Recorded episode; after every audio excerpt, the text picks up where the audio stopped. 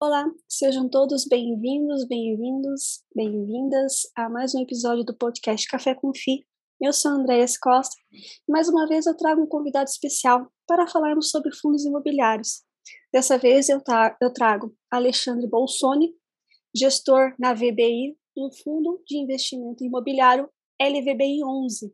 Alexandre, seja muitíssimo bem-vindo. Desde já eu agradeço você ter aceito o meu convite.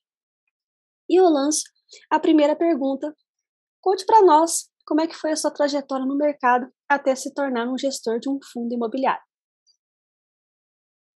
Tudo olá, André, obrigado aí pela oportunidade. É, é um prazer estar aqui com você, tentar bater esse papo aqui um pouco mais sobre o mercado imobiliário, em especial aí o logístico, né? Como é que a gente vê nossas as perspectivas e cada vez mais está aberto aí as, as, as, informações, o trabalho que você faz e as outras pessoas também fazem é super importante para dar mais acesso as informações aos investidores, aos cotistas. E aí, respondendo a, sua primeira pergunta, né, é, um pouco da, da, minha trajetória, eu tenho um pouco mais aí já de, de 20 anos de mercado, né, já faz um tempinho, já não sou tão, tão mais novo assim. Uh, acho que minha trajetória sempre foi uh, muito do mercado imobiliário. Né? Comecei minha carreira já direto do mercado imobiliário, numa época que o mercado era muito incipiente. Né? Comecei minha carreira lá na CBRE, na antiga Richard Ellis, hoje a CBRE. É, e um ponto interessante, assim, na época não existia nem, hoje a gente vê dados de pesquisa, como comecei no departamento de pesquisa, montando os primeiro, primeiros dados de pesquisa da CBRE, lá no ano 2000. Então, bem nessa parte logística, bem na parte inicial.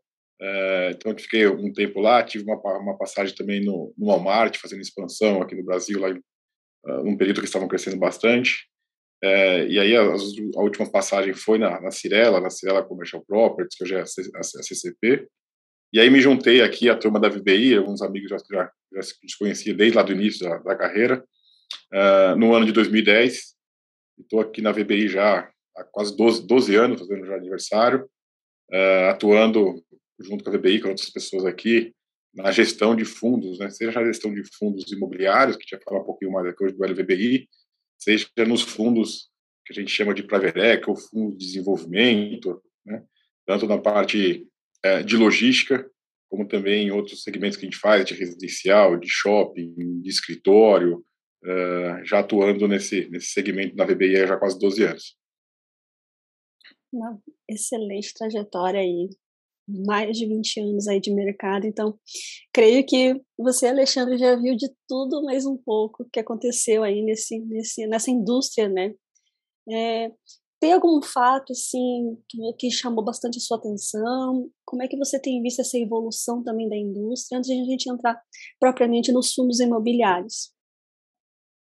Eu acho que a, a, esse mercado de gestão de fundos, o próprio mercado brasileiro né, imobiliário, uh, mudou muito nesses 20 anos. Uh, lá atrás era um mercado na parte de investimento e desenvolvimento bem menor, né? Uh, porque a gente tinha desafios macroeconômicos aí bem maior. Hoje é um momento difícil, né? Mas os desafios antes, há 20 anos atrás aí, só quem tem abaixo de 30 acho que não, não vai lembrar, né? Assim, mas assim, não viveu isso, mas assim era um momento bem mais difícil. Uh, e de lá para cá, como a economia se desenvolveu, uh, a gente teve aí uh, muitas empresas do mercado residencial que tiveram capital aberto, né, há 10 anos atrás aproximadamente. Então, tivemos também de 10 anos para cá a entrada, isso que a VBI trabalhou muito, né, entrada de investidores institucionais estrangeiros vindo para o Brasil, fazendo desenvolvimento. Então, e, e, isso trouxe um volume de capital muito grande para o mercado imobiliário, e o mercado cresceu demais junto com a economia.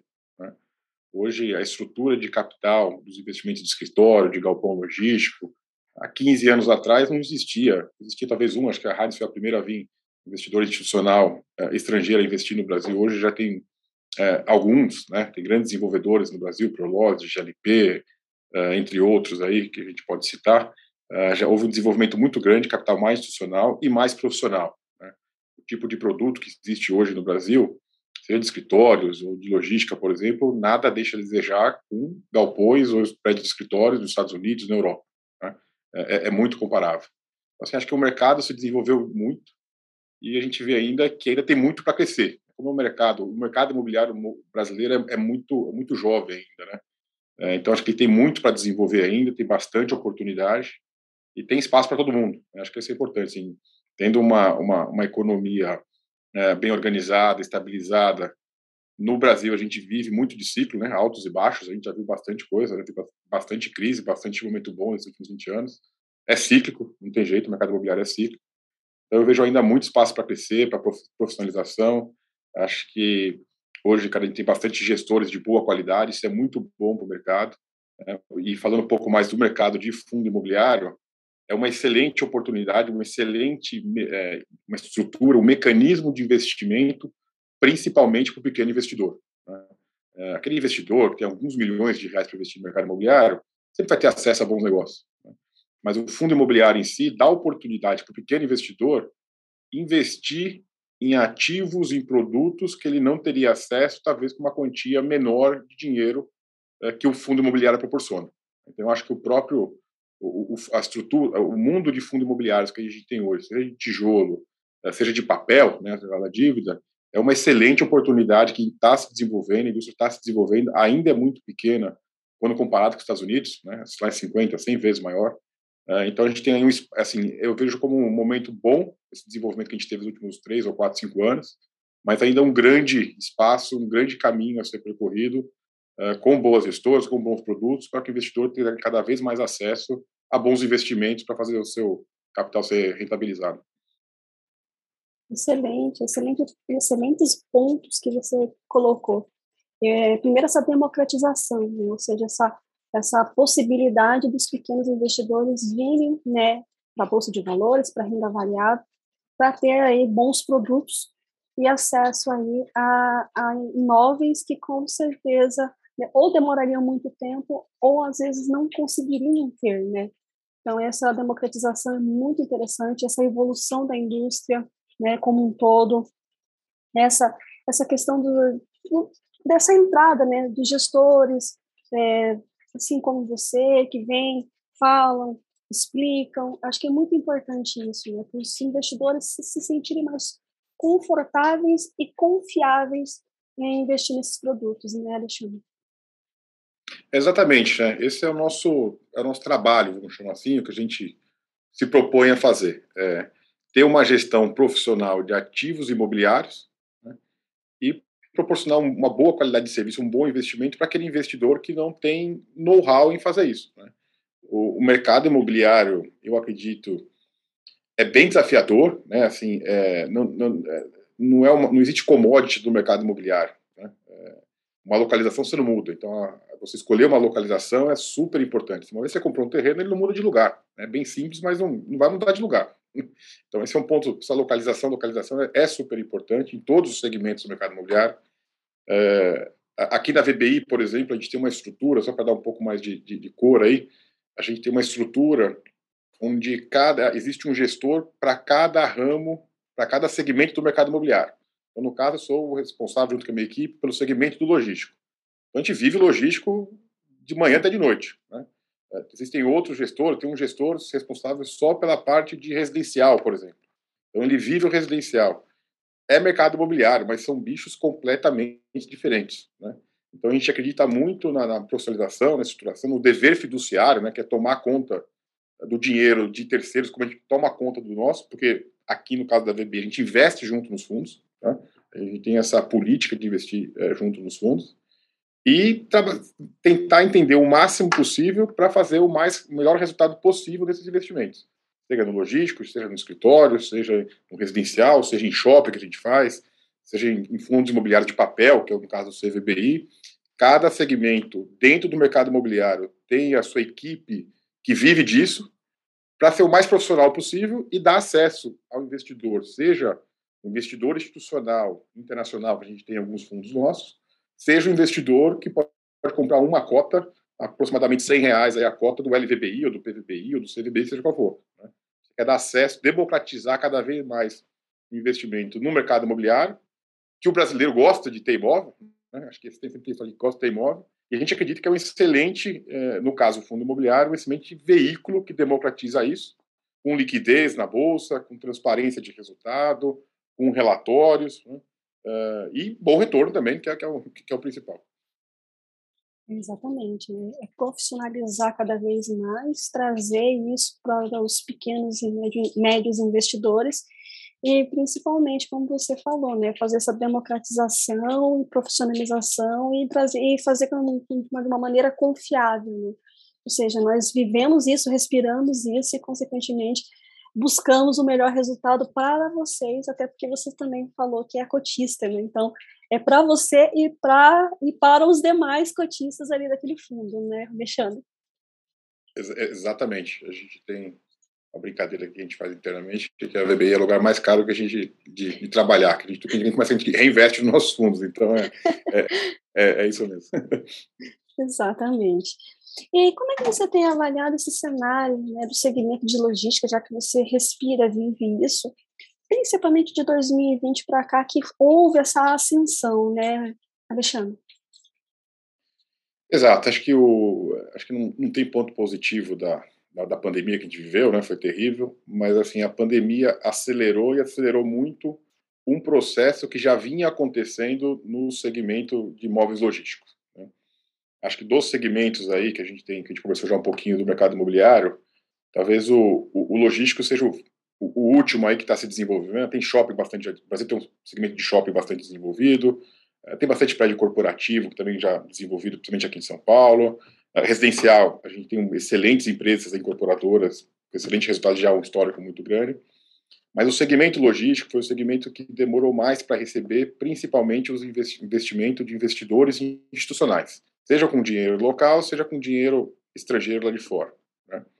Então, é um mercado que vinha crescendo até 2019, vamos chamar assim, bastante, mas ainda é muito pequeno comparado com lá fora.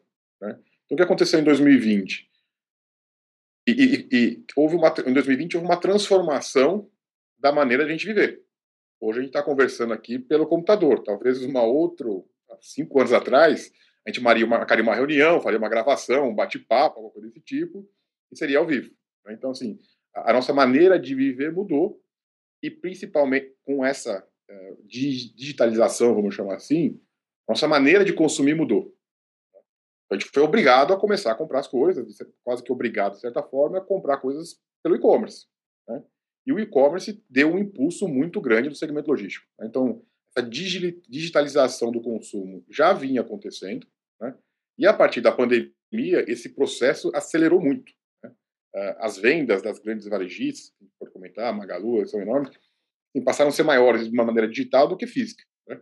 Por, por, pressão que a gente teve aí da, da, da pandemia, da, da, quarentena, esse tipo de coisa, do distanciamento social, e isso aconteceu. Então, é um mercado que vinha crescendo, com grande potencial e se acelerou.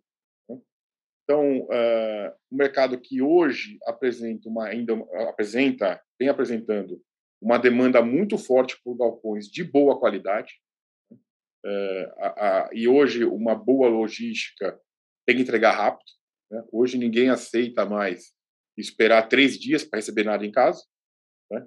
Uh, se a gente não precisa voltar muito, mas há três, quatro anos atrás, esperar dez dias era normal. Hoje a gente não aguenta esperar três dias. Hoje a disputa pelo mercado do e-commerce não é ter o produto, é ter o produto com bom preço, uma boa entrega e rápida. Né?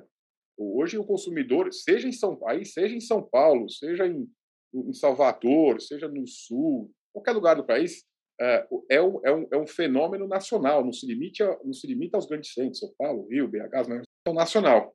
Então, essas empresas estão, tem, buscaram muito e continuam buscando galpões de boa qualidade, bem localizados, eficientes e de boa qualidade, que é a matéria-prima mais bruta, vamos chamar assim, para fazer essa logística do e-commerce, que é a demanda hoje do consumidor. Né? Quem não fizer isso vai ficar para trás. Né? Acho que o lojista que não se digitalizou aí tem uma preocupação de fazer a venda de e-commerce, porque acaba ficando um pouco para trás. Uh, então, o nosso trabalho qual é? Fazer esses investimentos nesses imóveis que possam atender tanto, vou chamar assim, não falar de velha economia, né, mas a economia mais física, que é o varejo, vamos chamar assim, o consumo é muito ligado à demanda de galpão, né? mas o e-commerce é mais ainda. Né? O e-commerce precisa de mais galpão de logístico, mais ainda. Então, a gente já, a gente já imaginava isso. Né? Uh, obviamente que a gente imaginava que a pandemia fosse tão rápido, mas o LVBI, uh, foi o primeiro fundo de gestão ativa uh, da VBI, que foi o IPO dele foi feito em 2018. Já viu uma grande oportunidade. Uh, então, ah, a gente sabia que ia acelerar tanto, a gente imaginava que existia uma demanda, uma boa oportunidade de investimento no segmento logístico, que esse fenômeno ia acontecer de maneira natural, como já aconteceu nos Estados Unidos. Aí veio a pandemia, acelerou tudo. A gente esperava acontecer em cinco anos aconteceu em dois. Né? Então a demanda foi muito forte. Hoje, nos principais centros aí, se pegar São Paulo, por exemplo, que é o maior centro urbano, a taxa de vacância é muito baixa dos galpões. Então, os galpões de qualidade, a gente está falando taxa de vacância abaixo de 10%. A gente acha que os 10% é o ponto de equilíbrio aí de oferta e demanda. Né? As principais regiões a gente já vê 5, 6, 3, né? ou seja, está faltando galpão de boa qualidade. E aí tem uma, naturalmente, quando falta produto, mais demanda, o preço acaba subindo. Né? Então a gente vê essa, esse pós-pandemia ainda como um fenômeno que veio para ficar. Uma vez que a gente compra pela internet, a gente vê que funciona, a gente perde aquele medo. Né? Eu, pessoalmente, tinha um certo receio. Né? Quando eu sou tão mais novo assim, mais, mais quadradão, pô, esse negócio não funciona. Você vai lá, funciona, faz uma, faz duas, faz três, pô, legal, faltou um negocinho, você vai lá, puta, amanhã tá em casa, então tô tranquilo, funciona, né? E hoje tem empresas muito boas que, tá, são confiáveis, né? Empresas, cinco, seis grandes empresas que estão no Brasil, nacionais, internacionais. Então a gente vê que funciona e acaba sendo um hábito e veio para ficar.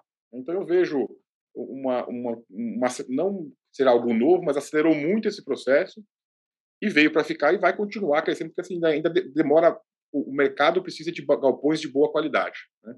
E esses galpões de boa qualidade foram desenvolvidos nos últimos 5, 10 anos, nos últimos 30. Então tem muita coisa para produzir, é, muito, muita empresa que está ainda mal, além do crescimento natural, está mal acomodada em galpões antigos, não tão eficientes, e de certa forma estão procurando maior eficiência, é, seja física, seja financeira, e devem ir, estão indo para galpões novos de boa qualidade.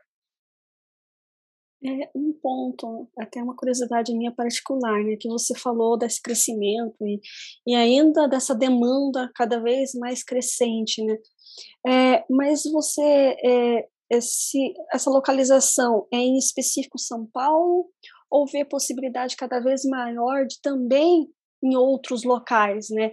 Para fazer esses centros de distribuições, né? Até por conta dessa rapidez que os clientes estão exigindo, né, não só a qualidade do produto, de entrega do produto é, físico ali, bem, bem embalado e tudo mais, mas também dessa rapidez, essa agilidade na entrega. Né? Como é que você tem visto, já que ainda temos galpões um pouco mais antigos e cada vez mais aumentando mais essa demanda? Por construções, esse, né? Esse, esse processo de digitalização e necessidade de novos galpões de boa qualidade é nacional uh, querendo ou não, a pessoa que mora em São Paulo, que mora em Salvador, que eu gosto bastante, e eu como exemplo, assim, em São Paulo, Salvador, o, o, o critério de, de, de, consumo, né, assim, a exigência do consumidor é a mesma. Né? É porque eu, eu, por acaso, moro em São Paulo, sou mais exigente ou menos exigente, que é igual. Né? Uh, obviamente, São Paulo, a gente fala muito de São Paulo, que é o principal centro urbano. Então, na verdade, esse processo de necessidade de galpões nosso entendimento, a gente vê, é nacional. Né? A diferença é que o tamanho de um galpão de uma empresa em São Paulo vai ser maior que o tamanho de um galpão, por acaso a gente está falando bastante aqui, de Salvador. Né? Aqui ela vai ter, por exemplo, os grandes varejistas, os grandes e-commerce, que por acaso vezes tem, sei lá, dois galpões de 100 mil metros quadrados para atender a cidade de São Paulo, lá em Salvador ele vai ter um de 30, um de 40, um de 60, depende de cada caso. Né? Ou em Recife, ou em Fortaleza, são as maiores cidades. Esse é o desafio das, dos varejistas, das empresas de e-commerce, que é o, o, conceito deles, é o seguinte: como que eu atendo todo o consumidor brasileiro no Brasil inteiro da maneira mais com mais produtos da maneira mais rápida possível? Né? É, então não dá para ele não espera um caminhão sair de São Paulo para entregar em Fortaleza, Salvador, usando como exemplo. Esse fenômeno existe. É, as empresas hoje estão, além de buscar São Paulo, Rio, que sempre foram os mercados, BH, estão sim procurando CDs em outros lugares.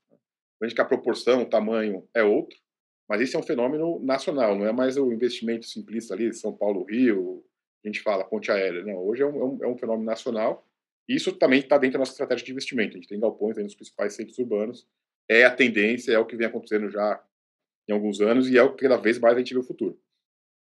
Já combinando com a nossa próxima pergunta, é justamente essa perspectiva que você tem para o fundo em 2022, que é um ano que muitos falam de uma certa volatilidade por conta de alguns episódios né, que irão ocorrer no, em, né, em, decorrência do ano.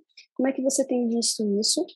E também me surgiu é, o questionamento a respeito de emissões, que nós vimos no final do ano, ali, setembro, outubro, novembro, né, essas movimentações, e a própria emissão abaixo do VP, que o pessoal também ficou um pouco receoso. Como é que, como é que você, como gestor, pode passar esse panorama para nós? Vamos lá. Uh, falar um pouco então do LVBI, aí a gente fala um pouco das emissões e, e o mercado como volatilidade. A, a, nossa estratégia, a gente tem uma cabeça aqui, a VBI, muito de, de fundamento imobiliário. Né? Obviamente que é um, um veículo de investimento de renda variável que a cota flutua. A variável tem variação na cota. Né? Mas uma, uma, coisa que a gente não abre a mão aqui, é, e a gente até sofreu um pouquinho, porque a gente demorou um pouquinho mais que a gente imaginava para alocar a última emissão, estava o mercado muito aquecido, foi justamente seguir o pragmatismo, a nossa estratégia de investimento, né?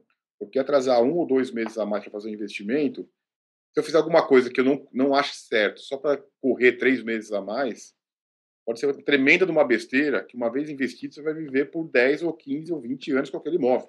Né? Esse, se a gente conseguir fazer uma venda ótima, mas no limite tem que conviver com esse imóvel. O, o médio prazo do mercado imobiliário é 10 anos, né? não, é, não, é, não, é, muito menos que isso. Então, no nosso, nosso entendimento do LVBI, a gente investiu em ativos onde estavam localizados nos principais centros urbanos. Né? Hoje, aproximadamente 50% do nosso portfólio é na região metropolitana de São Paulo, que, querendo ou não, ainda é a mais demandada e onde tem menos oferta, onde tem mais barreira de entrada. O remanescente são as principais, outras principais regiões metropolitanas, a gente tem em Curitiba, tem em BH, tem em Salvador, que eu falei bastante, nessas regiões. Uh, uh, então, a gente tem um fundamento muito imobiliário. Uh, então, o que a gente quer dizer com isso? E quando a gente faz um investimento, a gente faz uma, uma, uma aquisição, a gente olha os fundamentos imobiliários, quais são? Quanto que eu estou pagando nesse imóvel por metro quadrado. Eu estou pagando dois mil reais o metro, três mil reais o metro, quatro mil reais o metro, seja o que for, né? Tá, quanto que esse imóvel custa para construir? Qual que é o prêmio que eu estou pagando nesse imóvel? Né? A gente não gosta, a gente faz uma coisa que pergunta que eu odeio responder assim, ah, qual que é o cap rate que você compra? Eu, eu, eu, a gente fala assim, eu não compro cap rate, eu compro imóvel. Né? Obviamente que o contrato que esse imóvel tem é importante, mas será que esse imóvel, esse aluguel, está acima de mercado ou está abaixo de mercado? Né? O que me adianta comprar um baita de um contrato que o aluguel, por algum motivo, pode estar acima do mercado e daqui três ou quatro anos esse contrato acaba e esse cap rate, que é um pouquinho alto, daqui vai cair pela metade, vai cair 30% daqui cinco anos. Então, o, o, nessa volatilidade, a gente sempre. Uma coisa que a gente tem certeza é que alguma crise vai existir. Né? Que eu comentei, nos últimos 20 anos aí de mercado, já viu aqui que o pessoal também tem bastante experiência, aqui todo mundo tem essa, essa média aí, os diretores aqui tem essa, essa, essa média de idade, torno de 40. É, o que a gente já viu? Bastante crise, tem volatilidade. Então, assim, mas os fundamentos imobiliários continuam os mesmos. Uma boa localização, um bom projeto, um bom projeto bem desenvolvido, uma manutenção bem feita, ter isso atrai um bom inquilino, atrai um bom contrato. Né? Então, o investimento foi nisso. Então, acho que nesse momento de uma volatilidade aí, o fundo está fazendo aí, vai fazer ao final desse ano quatro anos, o fundamento imobiliário está muito forte. Né? A gente teve, não gostaria, mas tivemos saídas importantes de alguns inquilinos nossos. E a grande, quase, não sei se é a totalidade, mas a grande maioria deles foi reposto antes do aviso prévio acabar. Né? Então, a gente teve uma saída da DHL importante em Curitiba, só como exemplo, a gente tinha um aviso prévio de 12 meses. Né? Então, ela falou que, ah, eu vou embora. Então, ele é obrigado a cumprir 12 meses de aviso prévio. No meio do caminho, no mês 6, a gente teve que renegociar com a DHL para sair antes, que a gente já tinha alugado para o Magalu para fazer uma melhoria e fazer expansão, uma rentabilidade até maior, melhor que a gente tinha. Né? Então, assim, a gente teve essa, essas turbulências do mercado imobiliário, tirando a parte macroeconômica, a gente, a gente olhou, né? Assim, então isso a gente de certa forma, comprovar que a gente tinha um portfólio líquido e manter o valor do aluguel. Então, assim, os fundamentos do LVBI eu acredito que são muito sólidos e se comprova com a vacância do fundo, que é 1%, 2%, aquele giro ali um pouco maior, um pouco menor, de entrada e saída de inquilino, mas sem nenhum grande susto, sem nenhuma grande variação, mesmo com saídas importantes. Né? O que a gente tem tendo, vem, vem, vem vendo agora, variação da cota no secundário, né? que causam aí, no meu entendimento, até oportunidades de investimento jamais vista. Né? Que aconteceu no, também, de novo, nos fundamentos imobiliários do mercado de logística? O custo de produção subiu demais. Né? A, a, inflação que a gente viu aí, está batendo 10% no IPCA, a, a, o custo de construção de um galpão logístico hoje é mais, de, é, é, é mais que 30% maior do que era um ano atrás. Por quê? Galpão logístico é basicamente concreto e aço, o aço subiu, o concreto subiu, o custo de produção de um galpão subiu. Né? Então a gente chegou, hoje o fundo ainda negocia com desconto na cota patrimonial de em torno de 10%. Né? Então a gente teve variações aí no final do ano passado, por exemplo, que esse desconto caiu para 20%, 30% quase. Então, assim, e, e, então a referência que a gente tinha um valor patrimonial, que, na, que, muito, que eu tenho já dúvidas se a gente fosse reprodu, o custo de reposição está muito em linha, se não já, já acima desse valor patrimonial, estava comprando com desconto. Né? Então, assim, as variações, às vezes, de mercado de cota com quedas, é uma baita de uma oportunidade de você comprar imóvel alugado para a Amazon, para Magalu, para DHL, para Ambev, com desconto. Né? Uh, então, assim, essas variações, às vezes, são naturais de mercado, né?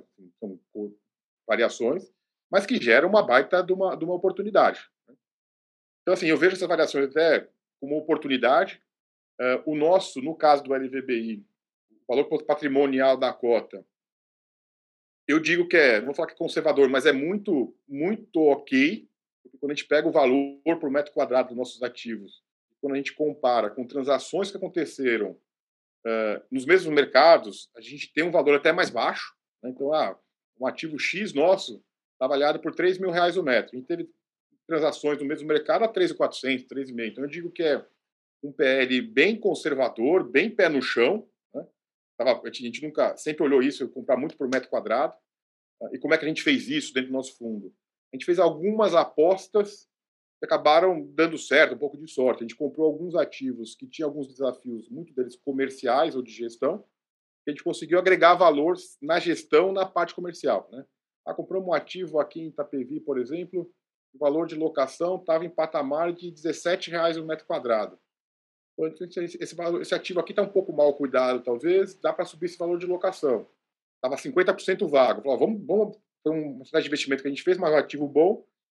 Depois de dois anos, depois de um ano e meio, estava 100% alugado, patamar de 19. Né? Então, assim, a gente conseguiu fazer algumas apostas que acabaram dando certo.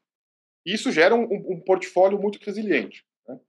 Uh, e, por fim, respondendo essa parte da pergunta, sua pergunta de novas captações, a gente foi muito também... É, pragmatismo de não dar o passo maior que a perna. uh, no nosso último follow-on, uh, que foi aí no final de, de, de, de começo de 2021, uh, é, a gente estava ali num, num, modelo onde assim a gente tinha mais pipeline do que dinheiro, né? E, e, e mas com um pipeline um pouco complicado, transações complicadas para acontecer. Então, hoje, a situação nossa aqui é, a gente tem o caixa, a gente tem um endividamento dentro do fundo, né, de de 120 milhões, mas olhando para o ano 2022 seguinte, a gente já não tem necessidade de captação via follow-on para o fundo. A estrutura que a gente tem, o fund, vamos chamar assim, o fluxo de caixa nosso é, a gente tem uma, indo mais um detalhe, a gente tem uma última parcela de um ativo a ser paga, que é em junho desse ano, que é o ativo Cajamar, que é um ativo que está em desenvolvimento, já pagou metade dele, a segunda parcela, que é metade, que vai pagar na entrega, na conclusão da obra, uh, em junho.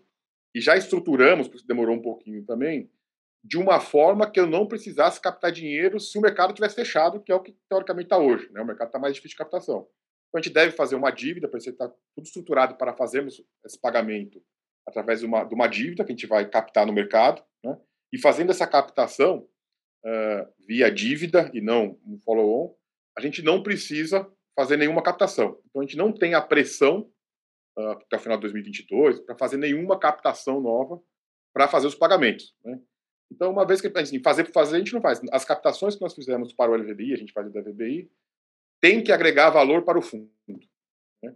Uh, o, o, LVBI vem num processo aí de era um fundo começou lembrando um pouquinho. começou em 2018, a gente tinha dois ativos. O nosso grande desafio nesse momento era aumentar o fundo por diversificação de risco. Né? A gente tinha um ativo, o ativo extremo representava 70% do fundo, é muita coisa. A gente acha que uma, uma, um fundo bem diversificado deveria ter, sei lá, 10% por ativo. Né? Uh, e eu tenho que crescer. Aí o fundo, a, a ideia, a estratégia do fundo, se pegar o nosso material de IPO lá, era crescer um número mágico que a gente fala aí de 2 bi, porque geralmente os ativos têm 200 milhões de reais de valor. Quando chegar a 2 bi, uh, eu, eu, diversifico bem. Mas só vamos fazer follow-on quando agregar valor para o fundo. Então, para fazer por fazer, melhor não fazer nada. É até mais fácil. Né? Então, a gente só quer fazer follow-on para agregar valor para o fundo e quando o mercado tenha condições e faça sentido para o fundo. Realmente você fazer um, uma, uma, uma, um follow-on uma cota abaixo patrimonial, você está, de certa forma, diluindo o cotista atual de maneira talvez não, não mais interessante. Ah, então teria que ser uma coisa muito específica. Assim, assim, a gente não vê, hoje, para 2022, a gente não vê necessidade de captação. Né? A, a, ideia é não fazer até que o mercado se, se, se, se esteja numa melhor, numa melhor, melhor momento, né? de juros volte a cair, se Deus quiser. Uh, e a gente está estruturado para isso. Então, é justamente manter, agregar valor hoje no fundo, com as expansões que nós estamos fazendo, com os desenvolvimentos que nós estamos fazendo, uh, para cada vez mais subir o dividendo para o cotista, que é o principal retorno que ele tem através do LVBI. Ah, muito legal esse, essa perspectiva, esse panorama aí de como o fundo foi, desde que ele foi estruturado, né, e foi evoluindo ali conforme, é, com bastante pé no chão, né, realmente vamos fazer essa, essa, essa, essa aquisição, mas não prejudicando e não punindo, né, como você bem disse, os cotistas atuais ali, que não faz sentido isso, né, Alexandre? Exato, né? É, é, papo mais formal, é que eu brinco assim, é, esse investimento é, é, de médio e longo prazo. A gente tem que correr, né, fazer alguma coisa para acelerar. É, e, muitos que a gente aconteceu, a gente viu quando a Selic estava mais baixa, a gente viu sem dúvida nenhuma um volume de capital muito grande para fundos imobiliários. Né? E tudo que é exagero é ruim, né? É, tudo que está muito demandado é ruim porque acaba tendo algumas distorções. E a gente tem aqui uma, assim, a gente tem a política da VBI tem uma disciplina muito forte, né? Assim, é, vão ter momentos bons e momentos ruins. Não é que o momento está ruim que a gente precisa tudo tá errado, nem quando o momento está muito bom que tem que fazer qualquer coisa. Né? Tem que ter fundamento. Tendo fundamento, a gente vai tentar aproveitar da melhor maneira possível para ter o retorno, porque uma hora a crise vai vir, o mercado vai mudar e temos que estar preparado para ela, né? Que a gente vive aqui, na maneira da parte de investimento, é o que, que pode dar de errado e como é que a gente mitiga esse risco quando vier acontecer. Né? Todos a gente não vai acertar, mas quanto mais a gente se preparar, a hora que o momento ruim vier, a gente vai estar, tá, vai estar, tá, vai ser um problema menor. Né? E quando o mercado ajudar, a gente aproveita um pouquinho também. Exatamente. E, e, até, até entrando um pouquinho assim, mostrando um panorama não só para o segmento do LVBI, né, não só o segmento de logística, mas como é que você vê 2022? Agora saindo um pouquinho e vendo uma coisa mais macro, como é que você é, avalia? De maneira, assim, de, de maneira do mercado imobiliário, né? depois a gente pode falar do mercado, mercado mais eh, macroeconomia, uh, os, os, fundamentos de logística que a gente falou bastante são bastante sólidos. Né? Uh, os fundamentos do mercado de escritório, essa questão do home office, mas é um principalmente São Paulo que falamos assim, os fundamentos são fortes, né? Os, os bons ativos têm se mostrado resilientes. Uh, os demais mercados, que a gente vê mercado de shopping, mercado residencial, aí está bastante ligado à questão da macroeconomia. Né? de consumo, de shopping, investimento na casa própria, trocar de apartamento maior, menor, assim, está muito ligado à economia. E a gente está passando hoje por um momento de macroeconomia, principalmente na parte de juros, contracionista. Né? Então, eu acho que vai ser um ano difícil para a economia. Né? Hoje, a gente conversa com, com os economistas aí, já tem uma previsão de, de, de PIB negativo né, para esse ano, então se a economia vai estar menor, é uma inflação ainda alta, né, onde as pessoas estão perdendo o poder de compra. Uh, a gente está hoje, o que a gente compra hoje, a gente não compra mais com 100 reais. Assim, tem 10% de inflação, perdendo 10%. Se você não repõe a inflação, você perde um pouquinho. Então é um ano bastante desafiador. Além disso, tem a eleição, que sempre tem uma certa turbulência, né? seja para onde ela for, eleição presidencial. Então, é um ano uh, que eu vejo assim, de maneira macro, uh, de bastante difícil, né? onde uh, aquilo que tem fundamento cada vez mais vai prevalecer. Eu acho que nossa uma estratégia de investimento, assim, um ano difícil, com juros mais altos, todo mundo vai pensar duas vezes onde investir, porque vai ter um CDI alto, mesmo com uma inflação alta, vai ter um CDI alto. Existe uma perspectiva, a inflação já, pior já passou, vai diminuir, mas vamos esperar uns seis meses para ver. Né? Eu não sou economista, sou engenheiro, então mais escuto do que do que falo. Mas um ano muito difícil, onde a gente, onde eu acho que os fundamentos é, vão ser bastante testados. Né? Eh, quem fez as escolhas certas aí para os seus investimentos, onde, e a gente acredita muito em fundamento sólido, né? Assim, assim, onde quem tem fundamento vai sofrer um pouco menos e é onde talvez a, a premissa não se provou verdadeira vai sofrer um pouquinho mais. Né? A, a gente está se preparando aqui para um ano difícil, né? ou seja, a gente vai ter crescimento baixo, a inflação teoricamente caindo, mas com um patamar de juros bastante alto, bastante contracionista, e o desemprego, assim, que a contratação vai ser difícil, eu não sei como é que o desemprego, se não aumentar, talvez não caia tanto, né? As pessoas vão estar em um momento mais difícil do que estavam há dois anos atrás. Então a gente está se preparou, não gostaríamos de estar vivendo esse momento, mas o que eu posso colocar, a gente está um pouco preparado para esse pior. Tomara que a gente que esteja errado, né, que, que melhore mais rápido do que a gente está imaginando, e aí sim, se, se, isso acontecer, tomara que aconteça o quanto antes, a gente volta aí para um mercado crescendo novamente, com juros mais baixos, as pessoas ganhando poder de compra, ganham real de salário, e o país volte a crescer. Perfeito. Também tenho essa, essa esperança aí de que as coisas realmente é, melhorem o quanto antes, né? não só em termos macroeconômicos, mas até essa questão sanitária aí, que nós estamos ainda passando algumas turbulências, né? ainda não, a pandemia não acabou. É, Alexandre, é, muitíssimo obrigado mais uma vez aí pela, por ter aceito meu convite. É, o bate-papo, se deixar, a gente fala bem mais tempo aqui, porque tem muita coisa. Mas aí já fica para um outro, um outro bate-papo aí para a gente marcar um pouquinho mais para frente, até para ver se realmente as, como as coisas estão, é, não só no segmento de logística, mas na economia como um todo. Eu gostaria que você, Alexandre, deixasse uma mensagem aí final para os nossos ouvintes e também aí como é que eles podem entrar em contato pra, para saber mais sobre o fundo. André, uh, eu que agradeço a oportunidade. Acho que tomara que seja a primeira aí de várias que a gente possa fazer nos próximos, próximos anos. Né? Uh, tomara que um momento melhor, como a gente falou. Né? Acho que vamos torcer aí, fazer o possível para tentar ajudar e melhorar isso. Sem dúvida nenhuma, como você comentou mesmo, a questão sanitária é super importante, além de tudo. Principal, né? Saúde é super importante. Uh, e deixo aqui aberto né, os canais de, de, de RI, assim, com relação ao, ao VBI Log. A gente tem uh, o LVBI, tem um site, vbilog.com.br.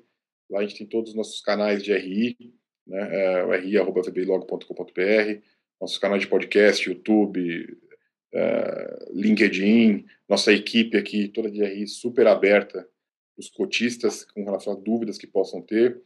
A gente tem a política, nossa ideia é, do, todos os fundos da casa, da, da VBI, é ter o máximo de transparência, como se fosse uma companhia aberta de bolsa. Né? Então, no nosso site tem as planilhas de fundamento, com todos os dados, tem os relatórios mensais que a gente publica. Recentemente, a gente fez através mais interativo, vamos chamar assim, através dos vídeos reports, que a gente conversa, faz um vídeo para explicar da melhor maneira possível. Temos os calls trimestrais de resultado, a gente abre para pergunta e resposta. Então, eu deixo aberto em todos os canais que a gente tem, lá no nosso site vbilog.com.br, tem tudo isso, a parte de RI.